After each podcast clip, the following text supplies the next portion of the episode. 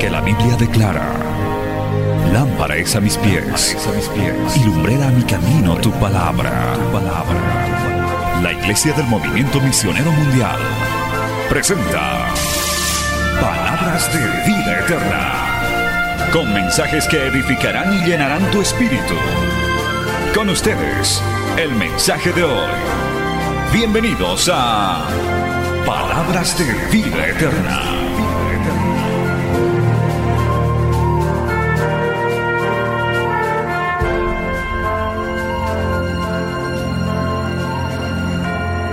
Eso es lo lindo de tener músicos que saben dejarse guiar por el Señor y pueden acompañarnos con una nueva alabanza. Amén. Gracias. Dios los bendiga mucho. Vamos al libro de Esdras, capítulo 3. Esta alabanza la escuché en Estados Unidos cuando viajé con nuestro pastor Mario y me puse a llorar de la presencia de Dios y el pastor también se quebrantó, nos encantó y le pedimos la letra a los que cantaron porque estaban con papelitos y me lo traje. Después lo busqué aquí en Bolivia y le encontré la canción original y cada día que puedo me levanto y entono esta canción. Porque la bondad de Dios está en medio de nosotros, hermano. En todo tiempo Dios es bueno.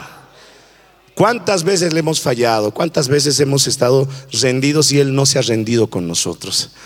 Dios es extraordinario, extraordinario. Si mereces amar a alguien con toda tu pasión, ese es Jesucristo, hermanos.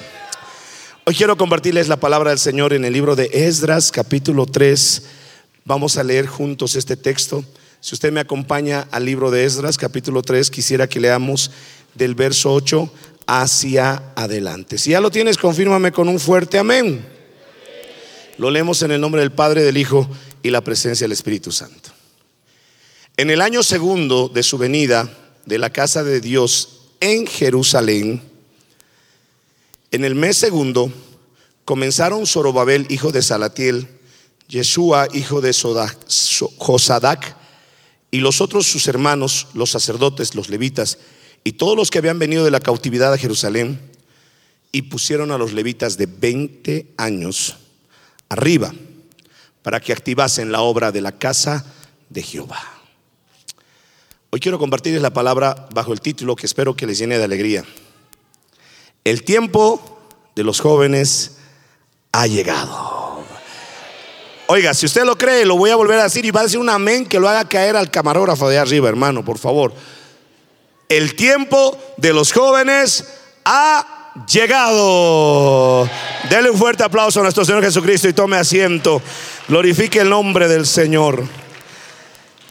Oiga, yo cuando estaba preparándome para compartir con ustedes y le decía, Señor, yo quiero hablar a esa generación tan preciosa, esos jóvenes, porque le dieron el privilegio a mi esposa de hablar a los prejóvenes me emocionó mucho. Yo la verdad esta tarde cuando estaba terminando la reunión de pastores y salía, estaban llegando los prejóvenes. Son jovencitos de 13, 14 años, un poquito más quizás. Ahí hermanitas delgaditas, parecen, ni son niñas ni son mujeres. Y las veía correr y empezaban a armar sus sillas. Otros hermanitos más flaquitos todavía así. Que estornudaba y a dos a la pared los he botado sin querer emocionados a conectar sus equipos. Oiga, hermanos, empecé a lagrimear disimuladamente porque yo veía a mis hijos también. Yo tengo una hija de 13 años. Bueno, no me ha salido tan, tan chiquitita, ¿no? Es más alta que mi esposa, imagínense, grandota a mí. También, ¿qué podemos esperar de dos dinosaurios? Pues por supuesto. Y yo los veía y me emocioné, hermanos, de verlos. Me emocioné. No me canso de repetirlo. Lo he contado a mi esposa, lo he contado a otros hermanos, lo he contado cuando estábamos tomando un tecito. Me emocioné. Porque ver a esos jovencitos en esa edad, a esos muchachos jóvenes, entusiasmados venir a la casa del Señor, es un tesoro, es algo valioso. Y por eso me sentí muy feliz de que Dios pueda darle el privilegio de compartir la palabra a mi amada esposa.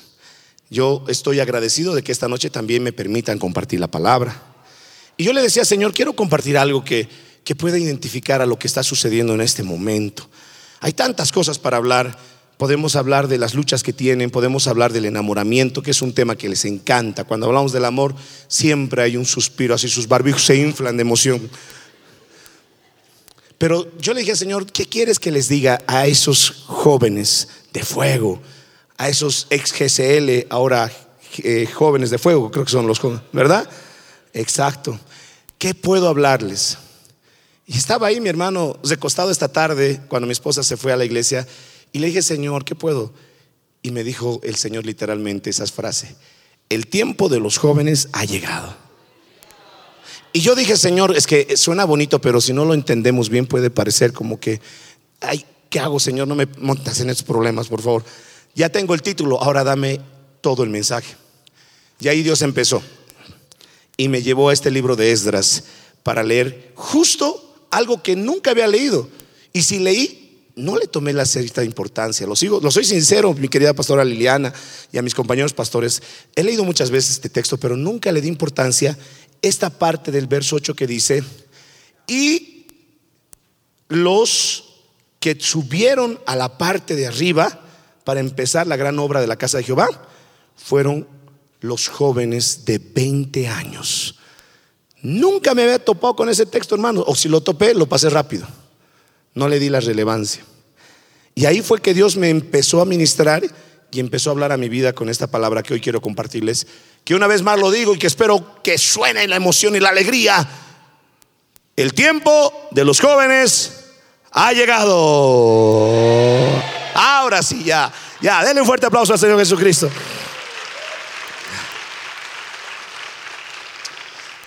Hermanos, en este momento, si nos vamos a trasladar al histórico momento que estaba viviendo Israel, era que estaban saliendo de la cautividad que vivieron por mucho tiempo en Babilonia. Y una nueva generación, con los ancianos que quedaron, fueron trasladados a las tierras de Jerusalén. Exactamente, el rey escogió a uno de ellos para que liderara y buscó a un hombre y encontró a uno llamado Zorobabel. Y él fue el encargado de trasladar al primer grupo de los que fueron librados del cautiverio, que fueron más de 43 mil personas que marcharon con Zorobabel a la tierra donde tenía que restaurarse la gloria de esta nación. Ellos estaban, mi hermano, añorando porque décadas atrás muchos años atrás, estuvieron en su mejor momento. Y ese mejor momento se pudo, mi hermano, plasmar con la finalización de haber construido el primer templo. El primer templo donde ellos pudieron construir, porque ellos salieron de Egipto y trasladaron al pueblo por 40 años en el desierto y después levantaron un tabernáculo que era como un templo desarmable un templo que podía moverse con el pueblo. Pero después de eso vinieron muchas luchas, muchas batallas, muchos enemigos, mucha historia que es hermosa en el Antiguo Testamento, hasta que se levantó un rey llamado David que sintió en su corazón debía construirse un templo donde pudieran adorar y bendecir al Señor. Y el corazón de todo hombre y mujer que ama a Dios nunca escatima en gastos. David dijo, el templo tiene que ser lo más hermoso que se pueda. No puede haber más oro en la casa de nadie. No puede haber más plata en las habitaciones de nadie. La casa con mayor oro, la casa con mayor plata, la casa con los mejores muebles, con los mejores utensilios y con el mejor material, tiene que ser la casa de Dios que vamos a construir. Y el pueblo respondió amén voluntariamente y empezaron a aportar para ese gran proyecto que David tuvo en su corazón, la construcción del primer templo. Y cuando David preparó todo y estaba listo, ya era un hombre anciano, ya era un guerrero de trayectoria, y se presenta delante de Dios y dice, Señor, el templo que vamos a construir oh, va a ser glorioso tenemos cinco mil talentos de oro. Vamos a hacer paredes de oro, el altar de oro y lo demás de plata, el mejor cedro, el mejor tipo de piedra. Y Dios le dice, está bien David, así se hace un templo, pero tú no lo vas a construir. Oiga, qué cosa más dura cuando Dios te dice no, pero hay que estar dispuestos a aceptar el no de Dios. David podía haber dicho, ¿cómo Señor? ¿Qué pasa? ¿Cómo vas a hacerme esto si yo soy el matagigantes? Soy el hermoso pastor, cantor de Israel. Cometí una que otra también fechoría, pero, pero me perdonaste, Señor. Aquí veo resentimiento, me estás cobrando facturas de tiempos atrás. Él podía haberse revelado. Él podía haber hecho su capricho quizás y construir un templo como él quiso. Pero cuando escuchó la razón de Dios, le dijo, tú has derramado mucha sangre Tú no puedes construir el templo. David obedeció. David, aunque le dolió, estuvo dispuesto a someterse a las órdenes de Dios. Porque un cristiano de verdad no se lo mide por cuán fuerte cante, por cuán bonito predique. Un cristiano de verdad no se lo mide por cuán larga tiene la falda o por cuán recta está la corbata. Un cristiano de verdad se lo mide por cuán dispuesto está a obedecer la voluntad de Dios a través de sus autoridades.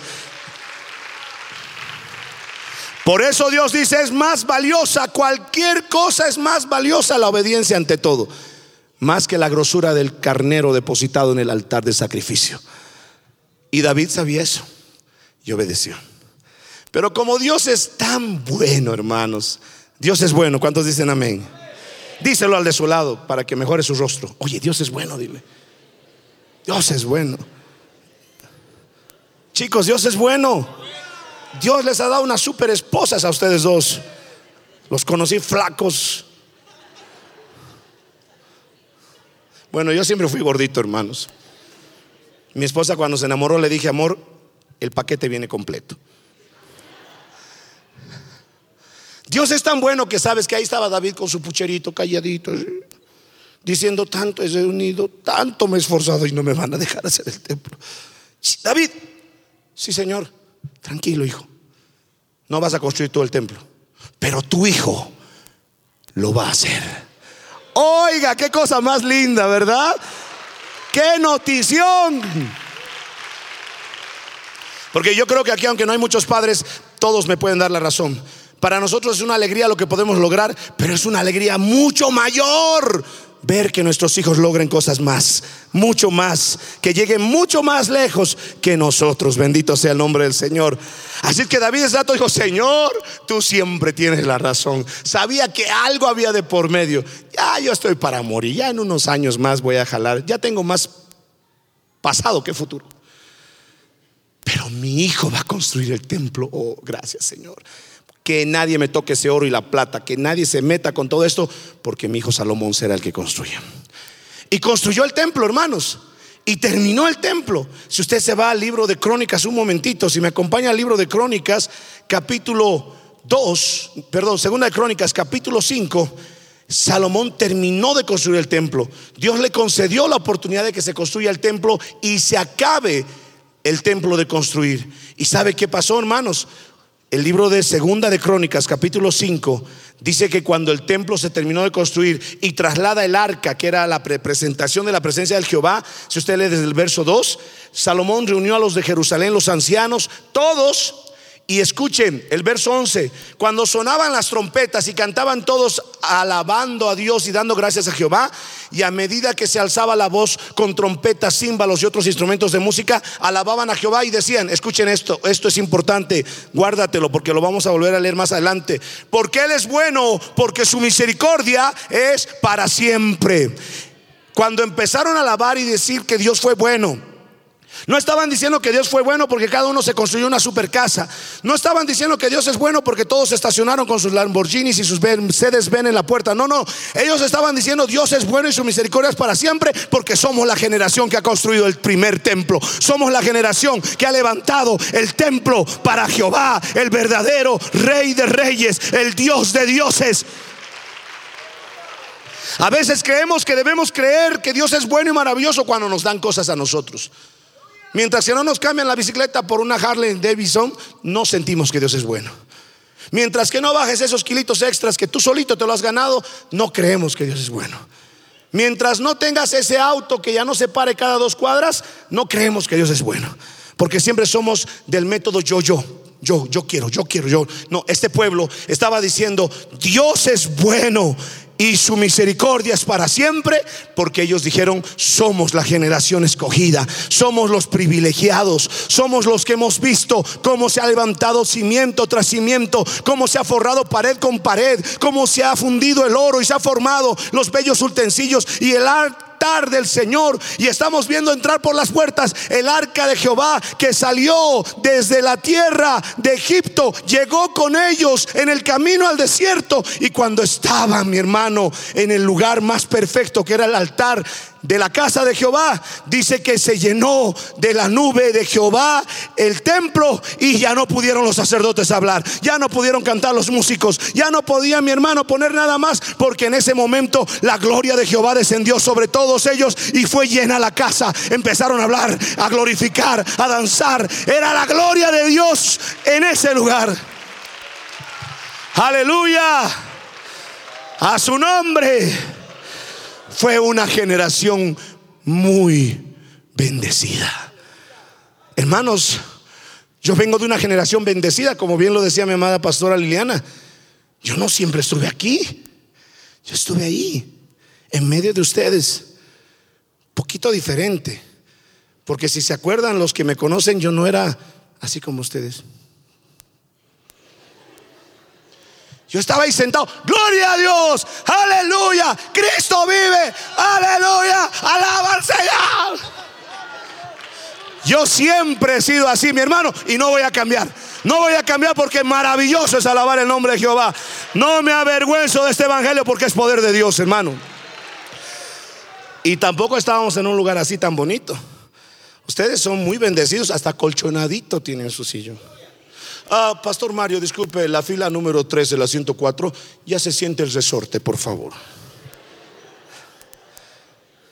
En nuestros tiempos eran sillas de tabla, largas, madera dura. Por eso somos una generación que tenemos que usar billeteras a la fuerza para sacar algo ahí atrás. Éramos así. Y no había pues esta multitud de gente que está unida. Era Petercito es de mi generación. Flaquito ahí así. El Espíritu Santo lo tocaba y parecía esos muñequitos con su cabecita así nomás. Siempre ha sido así, reservado, un amigo. Nos hemos conocido desde muy jóvenes, solteros. ¿Cuántas veces él venido aquí? La Leandra no me quiere aceptar. Ah, no llore, sea hombrecito. Y ella también, la Erika me va a decir no. Y después apareció el pastor Arturo. Uh, la Pamela no quiere orar conmigo. La primera vez que usamos un cine fue para una vigilia que nos alquilamos. Ahí fue mi hermano y cuando vimos gente llenar era la gloria de Dios, hermano. A mí me dieron el privilegio ese día de cantar con otro pastor que en ese tiempo había. Oye, hermanos, era la gloria de Dios. Subíamos al altar, mi hermano, con las rodillas temblando porque era impresionante ver una cantidad de gente como ustedes. Y cantábamos y no importaba si no teníamos la nota. Cantábamos ahí, mi hermano, como la sombra de Pedro. Sanaba. Nazareno. Yo cantaba un principio y después mi voz ya cambiaba. Primero cantaba Nazareno, Nazareno. Pasea. Después de dos horas, Nazareno, Nazareno. Porque ya se me acababa. Se mojaba nuestra ropa toditita de sudor. Se secaba y otra vuelta se mojaba. Las hermanas venían bien, bien ordenaditas y las trabas, las pichicas empezaban a volar. Era como ustedes jóvenes, venían muy simpáticos, muy simpáticas. Ayúdame que he atrapado. Gracias, hijo. Venían así las hermanas como ustedes, muy bien planchaditas, muy elegantes. Entraban al culto, así me acuerdo, la pastora Erika entraba. Y después en medio de la vigila, asesinando con su cabello al de adelante, al de atrás. Era la gloria de Dios. ¿Y dónde creen que están esos jóvenes hoy en día? Estamos en toda Bolivia trabajando al lado de nuestros pastores, creyendo en las promesas que Dios ha entregado en esas noches donde quizás éramos un pequeño grupo que estaba empezando. Me acuerdo de esos túneles de fuego con el pastor Enrique cuando venía. Él ya estaba en Oruro. Nos uníamos. Hermano, era extraordinario. Dios nos hizo ver su gloria en su momento. Y éramos jovencitos. Yo tenía 21 añitos. Pura ternura.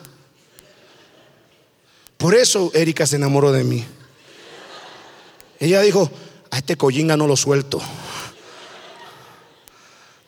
Éramos así, mi hermano. Oiga, íbamos a las convenciones. ¿Qué de preguntar? ¿Tiene aire acondicionado? ¿Tiene baño privado? ¿Hay wifi? Que nos den un colchón de paja y dormir en un curso, viendo la pizarra y multiplicaciones mal hechas todavía. Era un gusto. Ni siquiera poníamos un colchón recto, sino al revés para entrar cinco. Así era, ¿o no, Peter? Así era. Así era. Nos echábamos todos ya a dormir a la derecha, todos teníamos que doblar juntos. Era así. Porque uno se movía contrario, pum, se caía de la payasa, otro así. Almuerzo con nuestros platos así, en fila, una olla grande. Parecía mi hermano campo de concentración. Pero ahora todavía dicen, ¿qué va a ser? ¿Cuántos platos? ¿Cuál es el menú? ¿Hay algo para veganos? Oiga, éramos una generación fuerte, dura. Cuando tuvimos que ir a la convención de La Paz, bloquearon nuestras convenciones, siempre han sido parte de... ¿Usted quiere saber cuándo van a bloquear? Averigüe la fecha de convención. Que viene enganchado. Siempre ha sido así. Siempre ha sido así. Nos bloquearon para ir a La Paz. Me acuerdo que el pastor Mario ya me enviaba a mí en cargo de las delegaciones de Tarija. Y cuando fuimos a La Paz estábamos yendo. Y me acuerdo que llegamos hasta por ahí cerca de Oruro. Y tuvimos que transbordo, caminar. Me acuerdo que todavía no estábamos casados con la sierva. Y la sierva, como era una mujer muy elegante, se llevó como cuatro maletas. Y yo la veía arrastrar a la sierva, mi hermano. No, no va a llegar, dije yo, no, no. Nuestra primera mártir por fashion. Y yo como todo caballero me acerqué y le dije, disculpe hermana Erika, ¿quiere que lleve? Ay, gracias. ¿Para qué habré dicho eso, hermanos? Hasta ahora este hombro es más corto que el otro, hermanos. Unas maletas de pesadas. Y yo ahí arrastrando, Señor, esto está más pesado que mis pecados. Y hora y media hasta conseguir un camión que nos acepte. Negociando con el camión, yo ya puedes llevarnos todos y pasa un, pasa un tráiler así. Y escucho en el tráiler cantando, el gozo que tengo yo. Y ¿qué hay en ese tráiler? Y yo grito ahí, ay hermanos, a ver, manifiéstense. Y su cabeza saca el pastor Enrique. Marcelo, dice, Enriquito, sí, aquí estamos, la delegación de Oruro, ustedes de Cochabamba, esperando que alguien nos alce. Hay campo, aquí hay campo. Cuando miro, con ganado, con ovejas, con chanchitos, estaban metidos ahí. Pero hubiera visto el gozo, la alegría que había. Me acuerdo que viajaron en su, me acuerdo que la pastora con el pastor viajaron en su auto esa vez. Como, como, había, como había eh, bloqueo, se metieron por caminos. No aparecían. No había, dije, Señor, por favor, no te los lleves, no te los lleves. Y nos metimos a un micro todos. El micro era como para 40 hermanos, pero no sé si teníamos mucho fe o éramos responsables. Entramos como más de 70 en el micro, hermanos. Así cara a cara estábamos. Al que tendría un accidente gasífero lo lanzamos por la ventana, hermanos. Muerte segura era ahí porque me acuerdo que la pastora Erika estaba ahí recordando sus tiempos del cuartel. Ya, tranquilos. Una pastora que estaba ahí se desesperó. No puedo respirar, no puedo respirar. Y Erika se acercó. Respira, hermana, en el nombre de Jesús, respira. Y la hermana, ya, ya, pero no me mates. Era un chiste. y llegamos todos desguayangados, sucios, sudorosos, empolvados, directo al culto. Entrando al culto directo ahí. Y nos gozábamos, nos llenábamos de la gloria de Dios.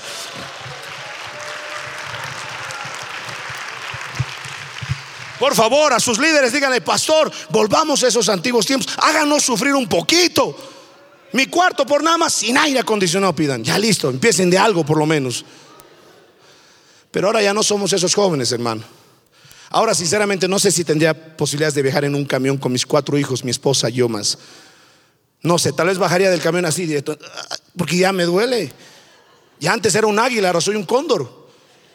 Sí, soy un cóndor, con dolor aquí, con dolor acá. Ayer se sorprendieron los pastores cuando fui a, cenar con ellos. No comí normalmente lo que comía. Apenas una hamburguesa y tres anticuchos. Ustedes se ríen, pero es que eso para mí es poco, hermanos. Mi casera me vio cuando llegamos a las islas y se emocionó. Agarró el teléfono. Papito, ya tenemos para el otro piso de la casa. Porque sabe que yo como harto, pero ya no pude ayer. Me asusté, hermanos. ¿Y qué está pasando conmigo? empecé a reprender espíritu de falta de hambre. Sal. Y volvió el hambre, pero a la una, cuando ya no había nada que comer, hermano. Yo le dije a mi esposa dormida, amor, tengo hambre. Ay, hay fruta, come fruta, me dijo. Y me senté con lágrimas en mis ojos, mi banana, mi manzana. Fuimos una generación muy, muy bendecida por Dios. Y estamos vivos, estamos aquí. No se los está contando alguien de nosotros. Somos una generación que está aquí. Nos hemos sabido mantener. Hemos sido jóvenes que hemos velado a la puerta del templo y hoy estamos tomando el lugar que Dios nos está poniendo porque hemos sido leales, hemos sido fieles y hemos sido pacientes al tiempo del Señor. Y eso se está volviendo a repetir con una nueva generación. Aleluya. Denle un fuerte aplauso a nuestro Señor Jesucristo, hermanos. ¿Quién vive? Resulta que ahora a la cabeza de Zorobabel. Qué interesante, Zorobabel no era de los ancianos, pero tampoco era de los jóvenes. Era alguien que nació en Babilonia, por eso su nombre es Zorobabel, que significa nacido en Babilonia. No era ni de los GCL kids, ni de los GCL adolescentes, ni tampoco de los de fuego. Era así como Maite, que no, no es del grupo de los más niños, ni de los más ancianos, pero tampoco está de los casados. ¿Verdad? No te rías, Leslie, que vos eres del mismo grupo. Y Zorobabel llevó a todo ese pueblo y dijo, vamos a empezar. Hemos llegado aquí y lo primero que vamos a hacer es construir el templo. Y los que volvieron con Zorobabel eran pues ya de, de 50 años para arriba. Los que fueron llevados cautivos tenían 70, 80. El más joven tenía como 50 y tantos años. Entonces le miraron a Zorobabel y Zorobabel seguramente les dijo, vamos a construir. Y los ancianos dijeron, pero apenas hemos llegado hasta aquí. ¿Y qué es que construyamos? Zorobabel. Yo estaba pensando más bien lo primero en montar nuestro cementerio, porque ahorita vamos a necesitar por docena. Y Zorobabel les dijo, tranquilos, ustedes ya hicieron el primer templo. Ustedes fueron parte de la gloria de Salomón cuando levantó ese templo.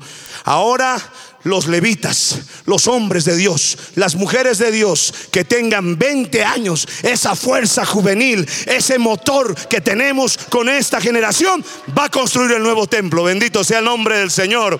Oiga, yo no sé si ustedes están entendiendo, pero Dios ha empezado a hablarnos sobre el tiempo de los jóvenes. Llegó el momento en que se va a levantar el nuevo templo, pero sería con los levitas mayores de 20 años. No iban a usar a los niños, pero tampoco iban a tomar ya a los ancianos porque ellos ya habían cumplido su labor.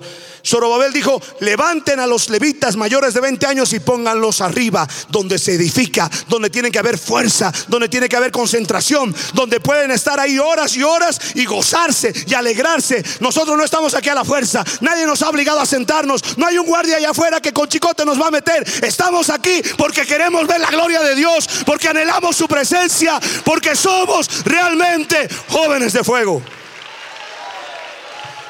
Por eso no nos metan aquí querer poner lucecitas, que, que vamos a hacer coreografía. Señoras, mío radical. Y mueve la colita, mueve la colita. No es que vamos a poner en nuestros salones futbolines para que no se vaya. Noche de talentos. Y entra uno, ¿no? Así. Y empieza a cantar, ¿no? En la guagua se siente el olor de Jesucristo. Yo hediondo, pero el Señor me lavó mi mundicia. Porque ahora ya no tienen ni siquiera originalidad.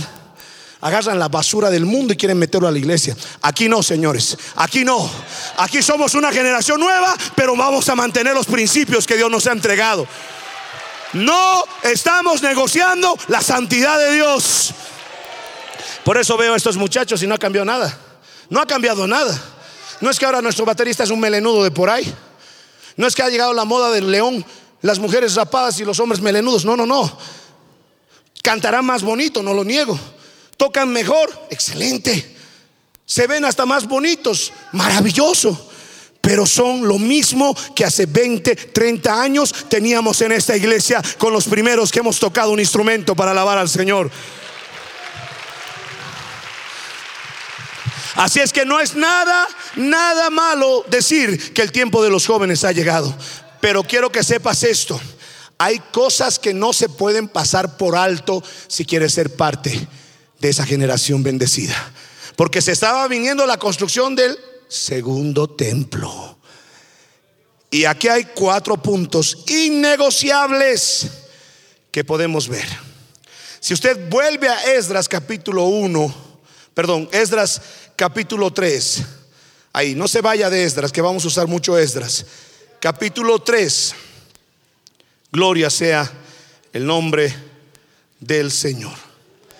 Mire lo que dice el libro de Esdras capítulo 3 y va el punto número uno que es innegociable. Iban a construir el nuevo templo, el segundo nuevo templo, pero dice el verso 1 cuando llegó el séptimo mes y estando los hijos de Israel ya establecidos en las ciudades, se juntó el pueblo como un solo hombre en Jerusalén. Entonces se levantaron los hijos de Jesúa, Sodasac y sus hermanos los sacerdotes, y Zorobabel, hijo de Satadiel y sus hermanos, y edificaron el altar del Dios de Israel para ofrecer, para ofrecer sobre él holocausto, como está escrito en la ley de Moisés, varón de Dios. Punto número uno, reconstruyeron primero el altar del sacrificio. Y me encanta lo que dice, como estaba en la ley de Moisés. Esos jóvenes dijeron, vamos a restaurar el altar del holocausto, donde se debe poner el sacrificio. Y seguramente no faltó alguno que en su emoción dijo, pero hagámoslo más grande, con cuernos, con unos arbolitos para que los pajaritos estén arriba mirando el holocausto. Otro tal vez dijo, ¿y si lo hacemos más psicodélico? Algún arquitecto por ahí medio distraído dijo, mejor un estilo minimalístico. Y Zorobabel dijo, vamos a hacerlo como dice la ley de Moisés. Somos jóvenes, somos nuevos, pero Dios no ha cambiado. Él ha dado órdenes y las vamos a hacer a la manera de Dios. No lo vamos a hacer a la manera de la tendencia de la moda de la generación. Lo vamos a hacer como para el que es. Es para Dios. Usted no puede servir a Dios a su manera. No podemos tener jóvenes, mi hermano, la tendencia de este mundo. Hoy en día tenemos una epidemia de generaciones de jóvenes, de sociedad de jóvenes que quieren agradar al mundo, que quieren minimizar los requerimientos, quieren el menor sacrificio para el mayor beneficio, porque así creen que van a ganar almas para Cristo, pero solo están sentando a vidas engañadas en una mentira que les va a llevar al infierno. Vamos a levantar el altar. Vamos a hacer primero el lugar del sacrificio, pero lo vamos a hacer con la misma medida y de la misma manera que lo dijo Dios para Moisés. No vamos a cambiar. Denle un aplauso poderoso. Así es que si usted quiere ser parte de esa generación de los jóvenes que ha llegado su tiempo, dígale a su lado, como Dios dice, como Dios dice. Porque muchos van a llegar y van a decir, Pastor Daniel, pero es que todos los sábados es lo mismo. Todos los sábados lo mismo. Y peor si le toca a la hermanita que empieza a dirigir. Y empieza, Señor, ¡Ah! los nuevos se asustan. Mejor pongamos a la hermana más simpática, a la que habla bonito a la que el Espíritu Santo le toca así.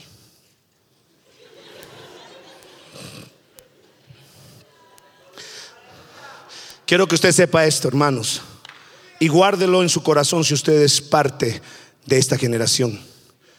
Nunca nos vamos a avergonzar ni vamos a descuidar la sedienta pasión de tener el Espíritu Santo. Somos una iglesia pentecostal y no vamos a cambiar. Yo escuchaba a un pastor joven que estaba hablando de Estados Unidos y decía, el problema es que las iglesias se han estancado porque, porque no han modernizado sus cultos, ni siquiera dice sus cultos, no han modernizado sus reuniones. Ahora ya no se dice culto de jóvenes, ahora se dice fiesta juvenil. Oye, suena más bonito, ¿verdad? Te invito a una fiesta. ¿De quiénes? De jóvenes. Oye, qué genial. Vamos a ir a bailar la última del cantante famoso. Vamos a ir a bailar la, última de Shakira. Ah. Vamos pues. Y, si supieran que es iglesia. Oiga, usted dígale, vamos a ir a mi iglesia, a un culto de jóvenes donde Dios te va a hablar. Ay, pero me han dicho que es aburrido. Responda como Felipe Andrés. Después como Felipe Natanel. ¿Será que hay algo bueno en esa iglesia que está cerca del mercado? Ven y ve. Ven y ve. Tráigalo aquí y deje que el Espíritu Santo se haga cargo. Bendito sea el nombre del Señor. No estoy en contra de que veamos estrategias correctas para poder avanzar, pero no necesitamos vendernos al mundo. Vamos a levantar el altar del sacrificio. Queremos que aquí se alabe, porque ¿para quién usted canta? Un día una hermana se me acercó y me dijo, pastor, me, da pena decirle esto, pero hoy día las alabanzas bien feas han estado. Y yo le dije, hermana, ¿no le gustó? No, pastor, ay, qué bien, ¿por qué no cantamos para usted? Le dije. Veremos qué dice Dios, le dije. Porque hay gente que mi hermano viene a criticar. No, Abraham ha tocado en la, la mayor desesperación. ¿Qué hace ahí cantando Alejandro ya? Debe pasar a la sociedad de caballeros de una vez. Hay gente que viene, te estoy profetizando, te vas a casar pronto, hijo, te vas a casar pronto.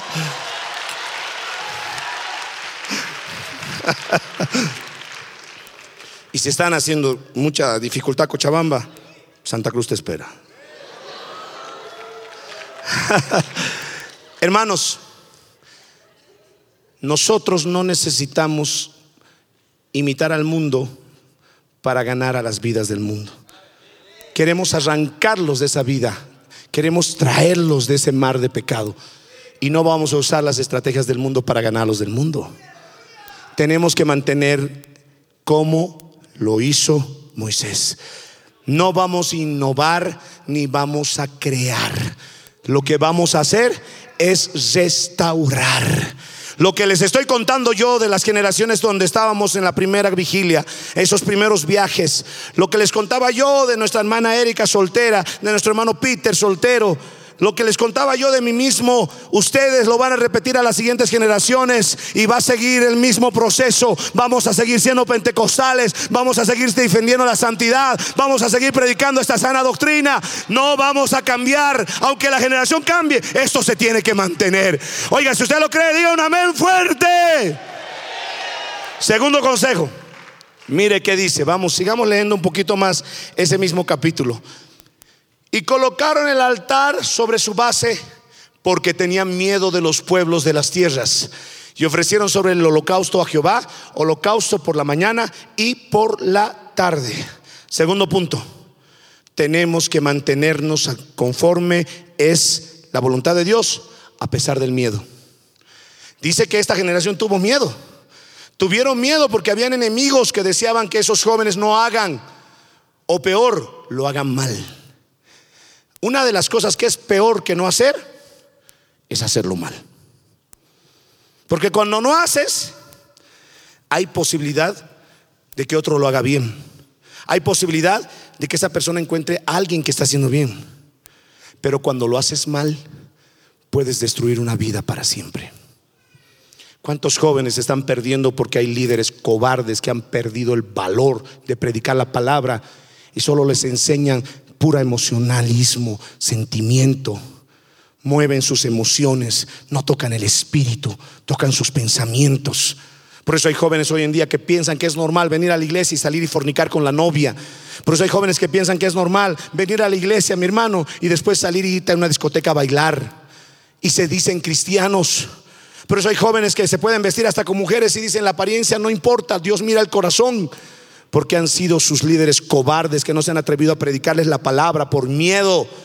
Porque dijeron, se va a vaciar la iglesia, no vamos a crecer. A mí me dijeron una vez, hace muchos años, cuando yo era miembro de la iglesia aquí, tú estás en una iglesia que está en etapa de extinción. Y yo sabe que le dije con todo el celo del Señor, le dije, no estoy en una iglesia en etapa de extinción, estoy en una iglesia en etapa de multiplicación. Y hoy puedo ver, mis ojos están viendo lo que Dios me hizo creer ese día, hace muchos años atrás. Alguien me dijo, pastor, los, los, predicadores de hoy en día ya no predican como antes, con fuerza. Ya no hablan del pecado. Yo le dije, ¿por qué crees eso? Porque ahora somos una generación que peca menos. Somos más, más santos. Y yo por dentro dije,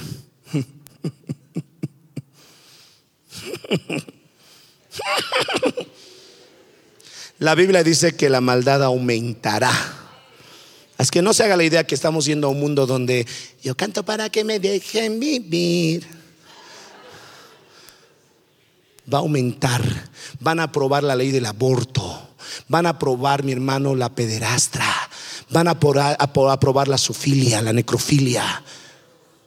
Ahorita hay una organización que se llama Organización que está buscando la aprobación de que se pueda permitir la pedofilia en el mundo que se puedan tomar a niños y tenerlos para actividades sexuales sin considerarlo delito. Usted dice ahorita eso es imposible. Hace 30 años creíamos que era imposible que los homosexuales tengan los derechos que hoy tienen, que son mucho mayores que los nosotros, porque la maldad ha aumentado. Así es que no te caigas en el engaño de creer que ya somos tan bonitos que los pastores por eso predican puro amor.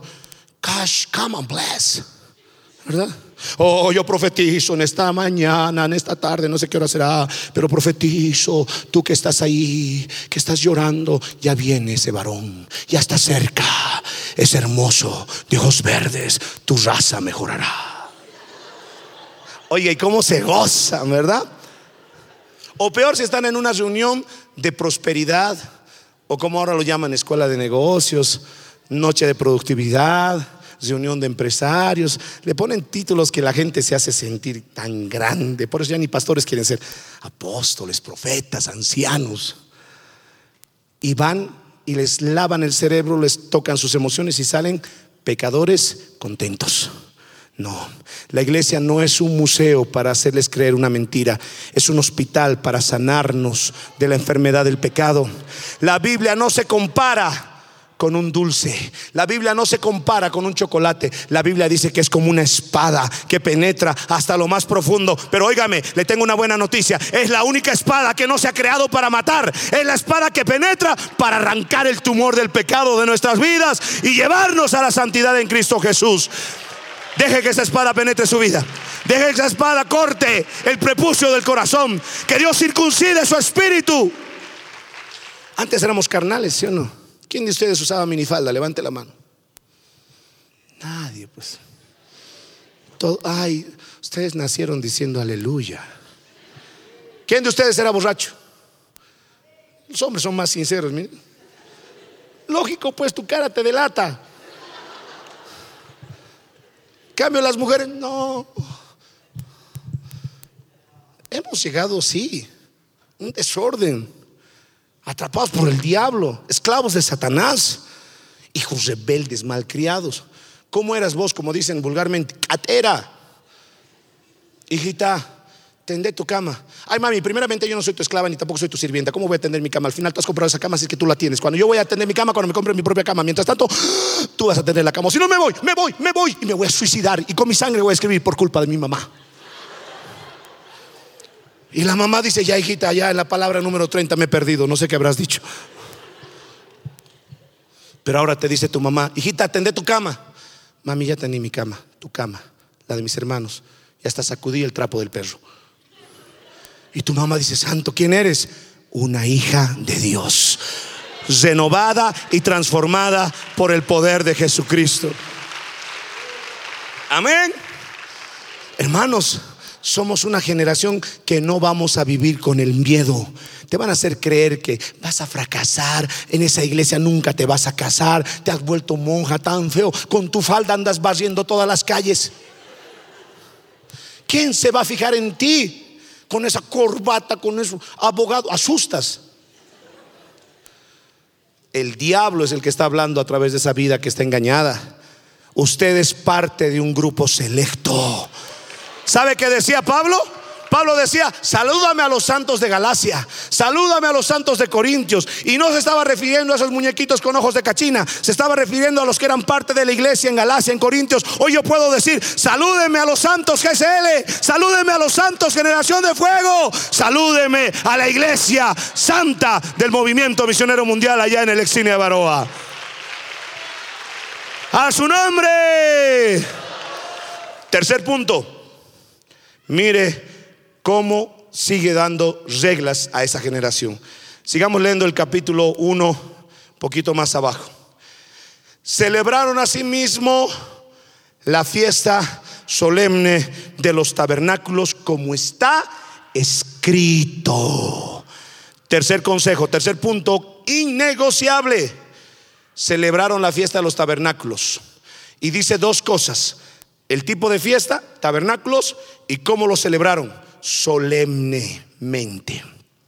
Solemne quiere decir esto, que se hace formalmente, acompañado con todos los requisitos necesarios para que tenga validez legal. ¿Quieres que eso sea realmente una fiesta de tabernáculos? Lo van a hacer con todos los requisitos que Dios le dictó a Moisés cuando estaban saliendo de Egipto, cuando llegaron al desierto. Porque la fiesta de tabernáculos, ¿sabe qué era? Era el recordatorio de lo que vivieron en esas cabañas, en esas carpas en el desierto por 40 años. En el desierto ellos no construyeron una ciudad y iban y construyeron otra ciudad. No, no, no. Ellos armaban tiendas, armaban carpas ellos dormían, mi hermano, en familia, en pequeñas cabañas que armaban y cuando tenían que seguir migrando rumbo a la tierra prometida, desarmaban esas carpas y seguían el camino. Y esas carpas también se las conocía como tabernáculos.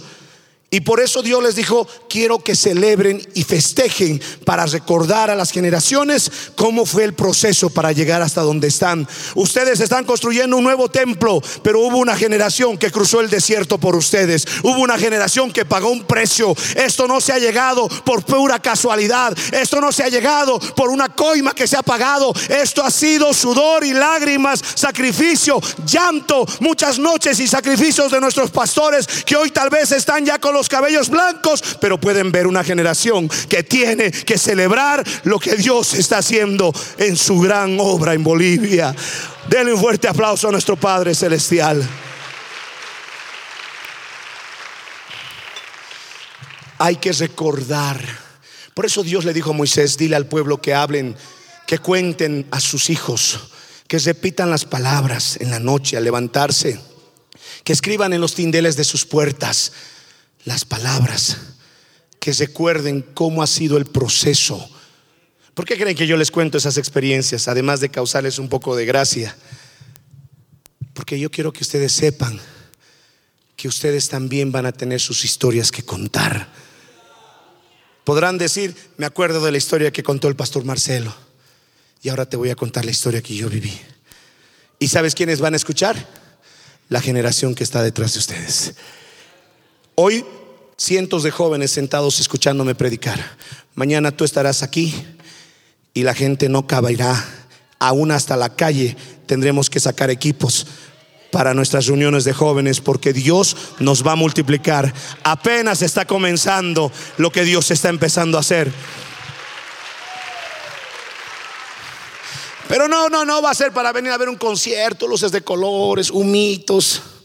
Ya como no hay fuego del Espíritu, vamos a prender un fuego aquí de verdad y vamos a celebrar San Juan. No, no, no, no. Lo vamos a hacer solemne. Vamos a cumplir los requisitos. Y tranquilos que hay una generación que todavía les va a acompañar unos buenos pasos en el camino. Y vamos a estar aquí. Vamos a estar aquí. Y les vamos a decir con amor, hijito, ¿qué te pasa? Ubicate. Porque todo esto ha costado un precio. Yo hubiera querido que vengan, hermanos, cuando la iglesia estaba en la Oquendo. Mi pastora Liliana se acuerda. Ahí tenía un obrero que dormía en la iglesia Herbert, después Lorgio. Yo vivía cerquita porque llegué para estudiar. Iba a la iglesia y con vergüenza entraba porque nadie había. Unos cuantitos éramos. Y terminaba el culto, mi hermano, y salíamos y decíamos, ¿ya qué comemos? Obreros sin plata, universitarios sin plata y decíamos, vamos donde la hermana Vero, donde el hermano Walter vende pacumutos. Íbamos y yo en el camino orando, Señor, que no haya vendido, que no haya vendido. Porque a veces llegábamos y nos decía, Marcelito, se acabado justo ahorita el último pacumuto. ¿Querían comprar? Nosotros para, por dignidad decíamos, sí, sí, sí. Pero lo que realmente hacíamos es que la hermana Vero nos decía, cuando ve, termine el culto, vengan por el lugar. A veces no se vende, sobra y les vamos a invitar. Y nosotros íbamos con esa esperanza. Hasta ahora me acuerdo su jarra de, traigan una jarra de chicha. La camba, que no tiene alcohol. Ustedes cara de punatense y ya están asustando. Y llegábamos, mi hermano, y me acuerdo que a veces llegábamos y no vendían. Por dentro yo, gloria a Dios, decía. Creo que por mi culpa quebraron, hermano. Tanto orar que no vendan. Pero la hermana ponía unos pacumutos Oiga, hermano Lorgio tenía una carita así más gordita que la mía y parecía que todo el rato estaba riendo. Hermana, pues gracias por eso, Paco Muto, Dios la bendiga. Y yo nada, ni gracias sacando el alambre de mi boca yo. Y me acuerdo que le decía a la hermana, hermana, rico, pero su arroz nunca tiene queso. Arroz aguanoso nomás es esto. Y hoy día me ha llamado, Pastor Marcelito, ¿estás aquí? Sí, estoy haciendo Paco Mutos. 21 años atrás ha vuelto, mi estómago ha gritado, gloria a Dios nuevamente. ¿Y sabe qué me ha dicho? Te espero después del culto de jóvenes. Y por si acaso mi arroz ya tiene queso, me ha dicho. Así es que después del culto voy a ir a recordar lo que hace 21 años hacíamos cuando apenas éramos un grupo pequeñito. Ahora hay obreros que no les da su torta. Voy a denunciar. Se quieren derrumbar por nada. No, sean fuertes, mantengan los requisitos, hagan las cosas solemnemente.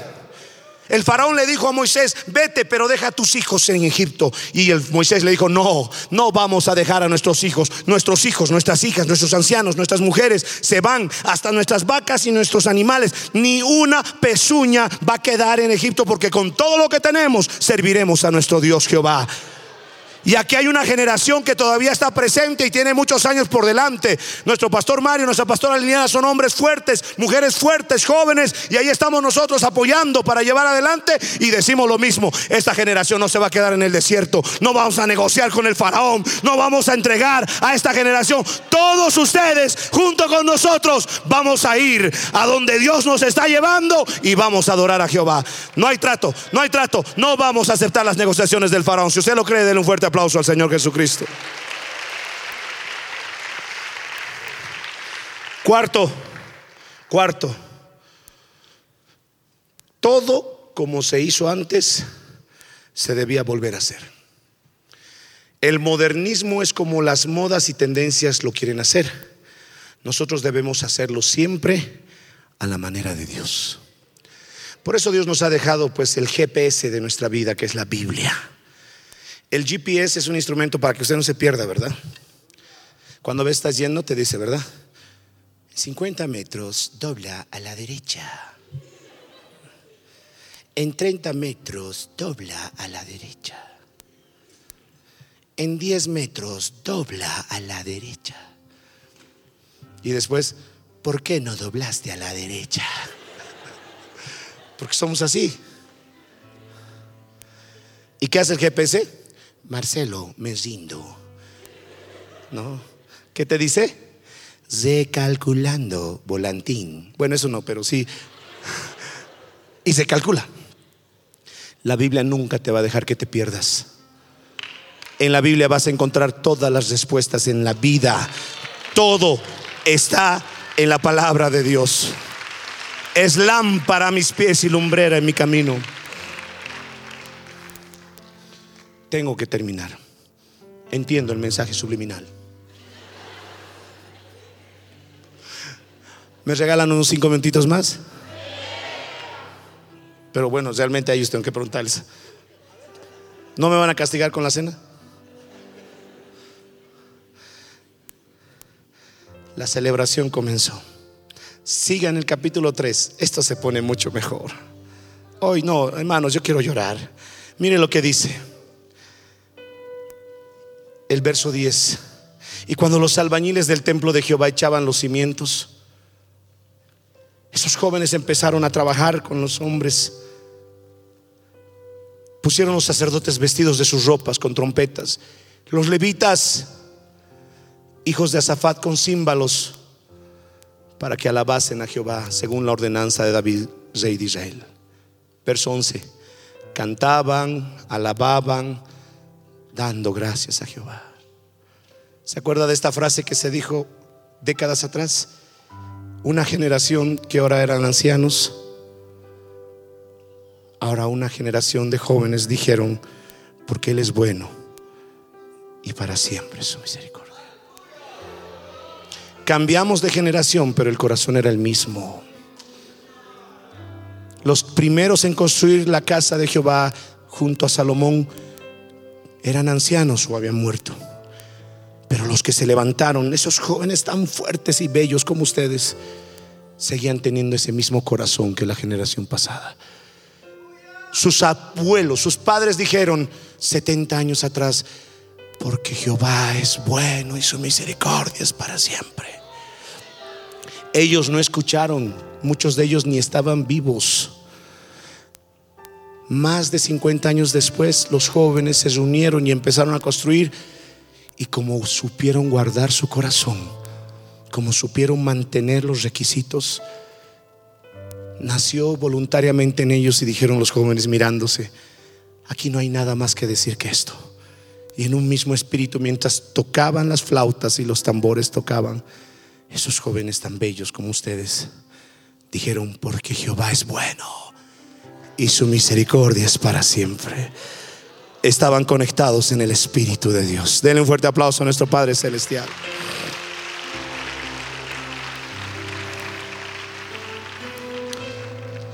La fiesta comenzó. Pero dice algo bien interesante aquí, mi hermano. El verso 12. Y muchos de los sacerdotes, de los levitas y de los jefes de las casas paternas, y nos aclara quiénes eran. Ancianos que habían visto la primera casa, viendo echar los cimientos de esta casa, se pusieron a llorar.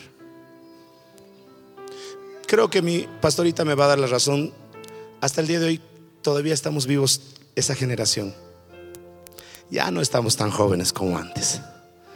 Yo antes tenía harto cabello, hermanos. cada tres días iba al peluquero. Ahora voy al peluquero y le digo, ¿no tienes nada para regalarme? Oiga, hermanos, a mí me crecía pelo que daba miedo. Sí, así como vos te ves igualito, yo me veía. Y ya está empezando también la sequía, se nota, se nota. Alejandro, casate, todavía hay cabello. Así es que creo que Dios nos va a dar también el mismo regalo. Muchos de los que todavía el Señor nos permite tener algún tipo de responsabilidad, vamos a ver la gloria de esta generación que Dios va a realizar. Pero ya no vamos a ser esos jóvenes que viajan en camión y duermen en cursos, porque si nos hacen hacer eso nos matan, hermanos. Pero vamos a llorar. Vamos a llorar porque cuando uno se vuelve más viejito se vuelve más tierno, hermanos. Yo lo digo con mucho respeto, hermanos, con mucho respeto. Yo a mi pastor Mario lo conozco años. Él ha sido un roble. Conmigo, ay, ay, ay, ay, ay. Algunos me dicen, pastor, me siento mal porque el pastor Mario me ha mirado feo. A nosotros nos ha formado con mucha firmeza. Hasta ahora me sigue formando. Chalo, sí, pastor, todo bien.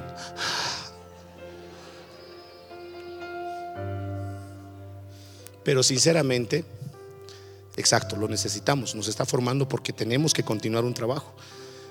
Pero sinceramente yo lo veo más tierno, ya más tierno. A veces me da ganas de abrazarlo. Pastor, no quiero abrazar. Pienso que va a sonar. Siempre le digo, lo veo como mi papá. Mi papá tiene 76 años. Hace dos, una semana llegué y lo vi a mi papito y me saqué una fotito y él se acurrucó y hasta su lengüita sacó de emoción en la foto. Y cuando veo la foto me pongo a llorar porque mi papá ya está mayorcito, 76 años. Y se vuelve muy sensible. Mi papá siempre que me despide llora, me besa, me dice, hijito, gracias, te amo. Cosa que no hacía conmigo cuando yo era un niño. Yo quería besarle, papi, papi, no, tranquilo, somos hombrecitos, los hombres no se besan. Y ahora, un besuqueador forever se ha vuelto. Así es que cuando dice aquí, y los ancianos que habían visto la primera casa, vieron comenzar la obra de esta segunda casa, empezaron a llorar en alta voz. No estaban llorando porque algo malo estaba pasando Estaban llorando porque decían, ya estamos pasando. Somos una generación que se está yendo, pero hay una generación que está quedando bien hay una generación que va a continuar lo que el Señor nos ha dicho que hagamos. ¿Habrá esa generación esta noche en este lugar? Si es así, dele un fuerte aplauso al Señor Jesucristo, hermano.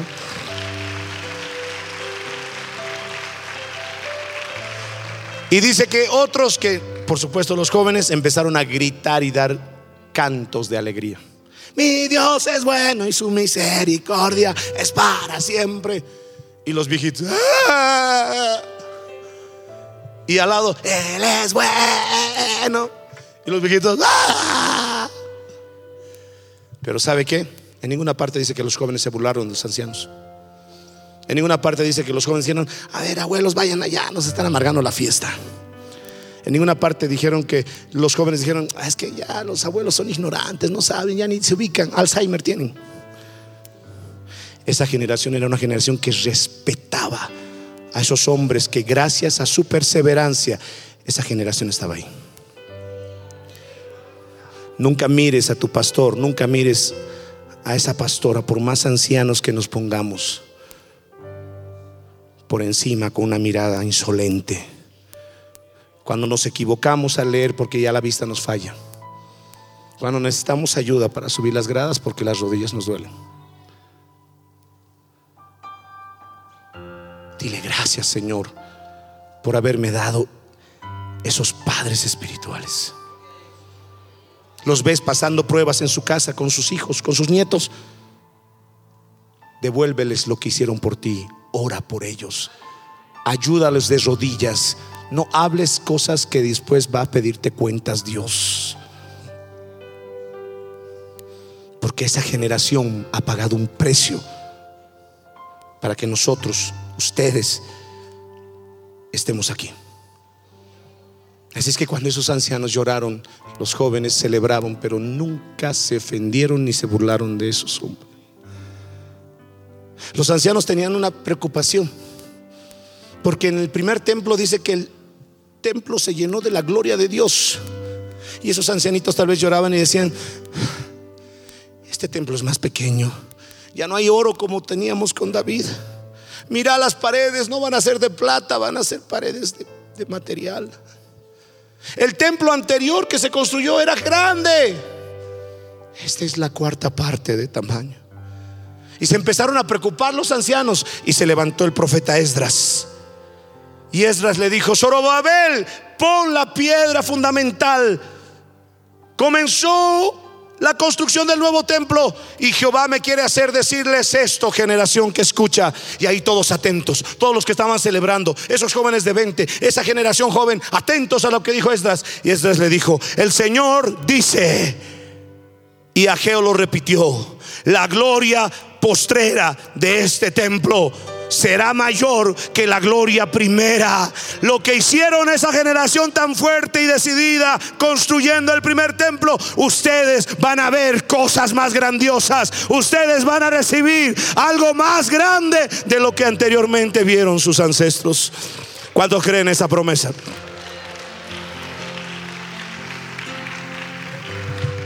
Ahora la pregunta era cómo se iba a hacer realidad. Porque el primer templo, hermanos, era un templo de oro. Y el que estaba naciendo esa generación no tenía casi nada de oro. El templo que hicieron Salomón y esa generación era gigante. Ahora este templo era la cuarta parte. ¿Qué profecía es esta?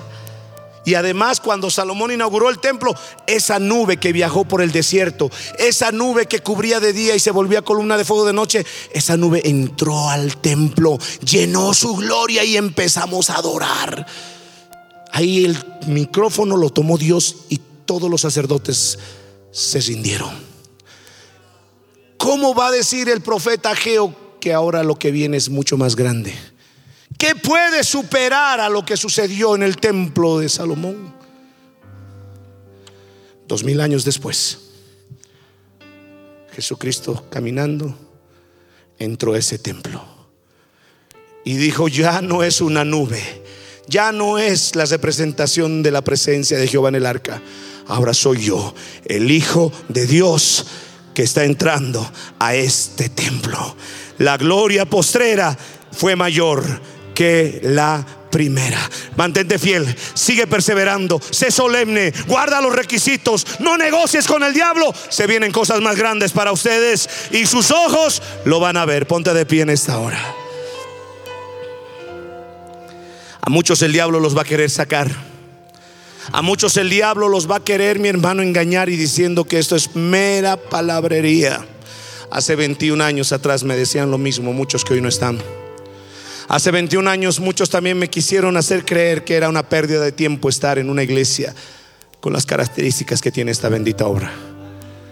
Hoy en día vemos generaciones de algunos jóvenes que se dejan hacer dar arranques y Dios les da una gota de bendición y se sienten ya líderes en las redes y suben cualquier estupidez para dañar a mucha gente.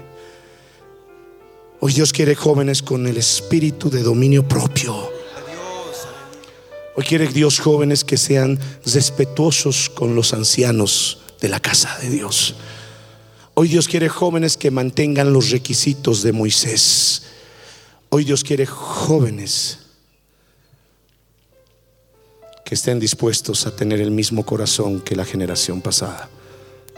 Nosotros no somos generación TikTok. Nosotros no somos generación Facebook. Nosotros no somos generación de smartphones. Nosotros no somos generación, mi hermano, digital.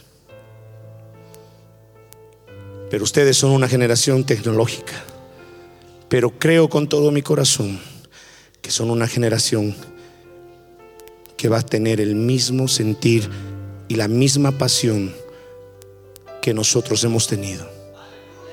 Porque de ustedes depende que la generación que viene detrás mantenga los fundamentos para construir lo que Dios tiene por delante en esta obra aquí en Bolivia. Así es que en esta noche, no vengas por venir. Nadie te está obligando. Por favor, si ni siquiera tienes sentimiento alguno, ni te muevas. Nadie te va a juzgar. No se trata de que te miren. No se trata de que lo hagas porque el otro lo hizo. Aquí está el Señor. Aquí está Dios.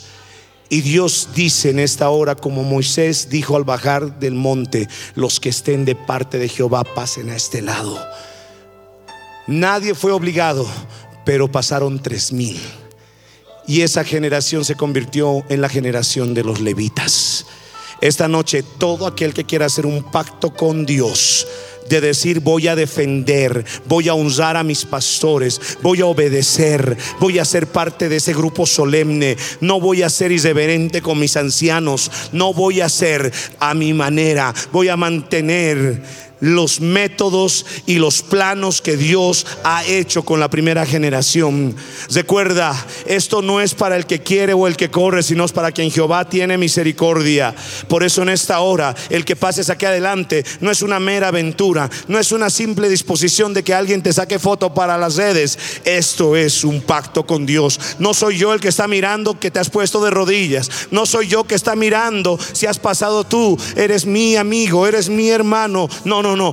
Dios está mirando en esta noche Has tenido luchas, has tenido pruebas, te han querido dañar, te han hablado mal, han querido envenenar tu corazón. Pero hoy Dios te está diciendo, te estoy escogiendo, te estoy pidiendo que sufras penalidades como buen soldado de Jesucristo. En este mundo vas a sufrir por muchas cosas, pero sufre por lo que vale la pena. Porque los que sufren con Cristo también reinarán con el Señor. Irán dando y llorando el que lleva la preciosa semilla, mas volverá con regocijo trayendo sus javillas. Hoy me atrevo a transmitir esta petición de Dios aún por las redes, ahí en tu casa donde estás viendo este mensaje, joven, papá, mamá, sin importar la edad que tengas. Hoy Dios quiere hombres que se comprometan, mujeres que tengan un pacto con el Señor.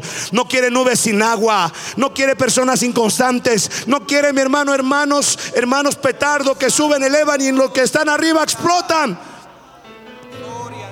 Dios está buscando jóvenes que estén dispuestos a mantener los planos del templo. Aleluya. Te adoramos y te bendecimos, Señor. Todo a Cristo yo me entrego con el fin de serle fiel para siempre Quiero amarle y agradarle solo a él. Yo no te he fallado, dice el Señor. ¿Por qué te has enojado conmigo si yo no te he fallado? ¿Por qué has dejado cuando yo no te solté? Hay vidas que en esta noche el Señor está tratando porque hay cosas que Él hará contigo. Hace 21 años yo estaba en medio de ustedes con una generación diferente. Había muchos que estaban delante de mí con grandes proyectos del Señor y creo que eran mucho mejores que yo.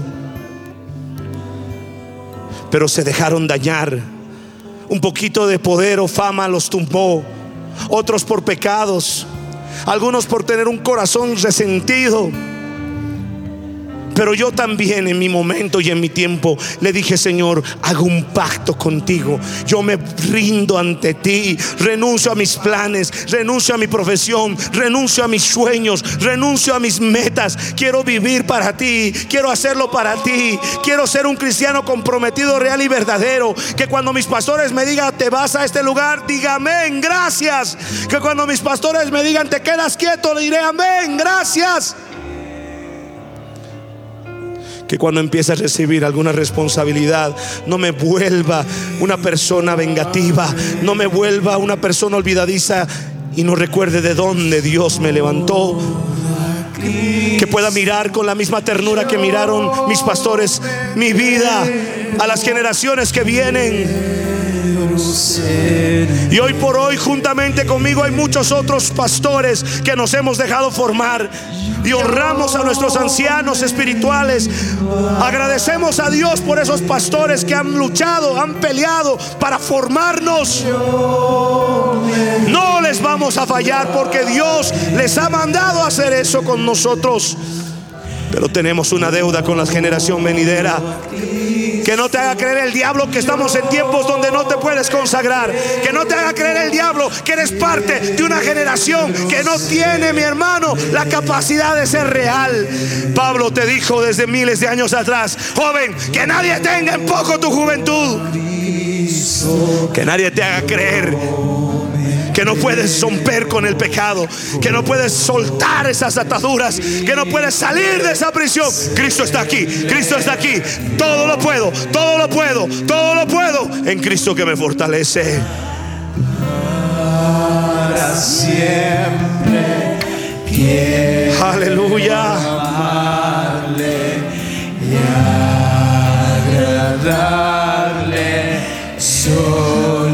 Zorobabel estaba ahí.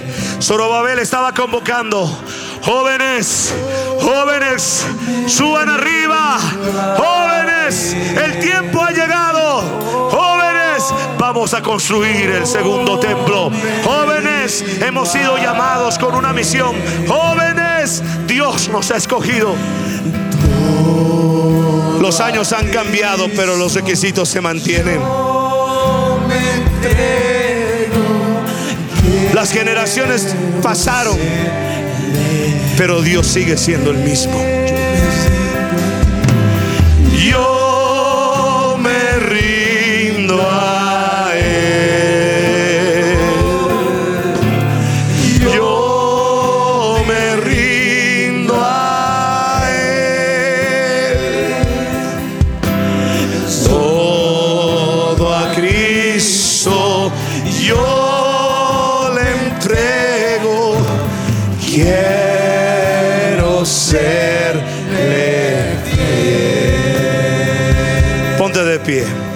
Ponte de pie y ahí en tu asiento y los que están aquí adelante, regálame este último minuto. Levanta tus manos al cielo. Hay una alabanza que dice, hacemos hoy en el altar un compromiso de vivir en santidad. Cuidaré mis ojos, cuidaré mis manos, cuidaré mis pies y mi corazón. En esta hora, lo vuelvo a repetir, no soy yo. No mires el mensajero. Mira al que me envió.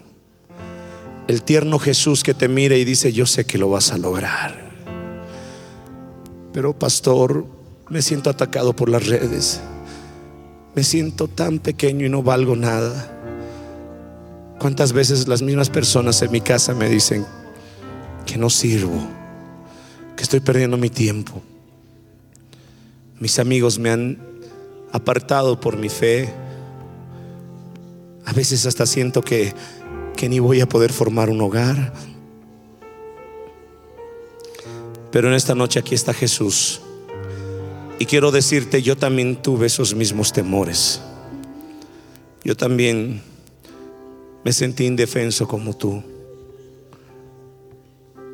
Pero mira, ahora dónde estoy. Y no ha sido porque lo logré, sino es porque el Señor no me falló. Y hoy el Señor está aquí tiernamente, extiende su mano hacia ti. Oh, yo sé que puedes sentir su presencia. Amasaya. Llama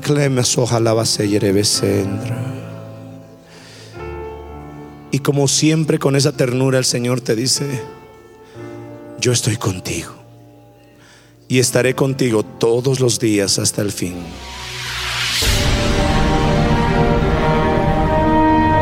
Porque la Biblia declara, lámpara es a mis pies, a y lumbrera a mi camino tu palabra. La Iglesia del Movimiento Misionero Mundial tuvo el grato placer de presentar Palabras de Vida Eterna. Si el mensaje de hoy ha edificado tu vida y llenado tu ser, comunícate con los teléfonos de esta emisora. También para pedir una copia del mismo y compartir con otros. Esta fue una producción de la Iglesia del Movimiento Misionero Mundial. Gracias por tu atención. Hasta la próxima. Hasta la próxima. Hasta la próxima. Hasta la próxima.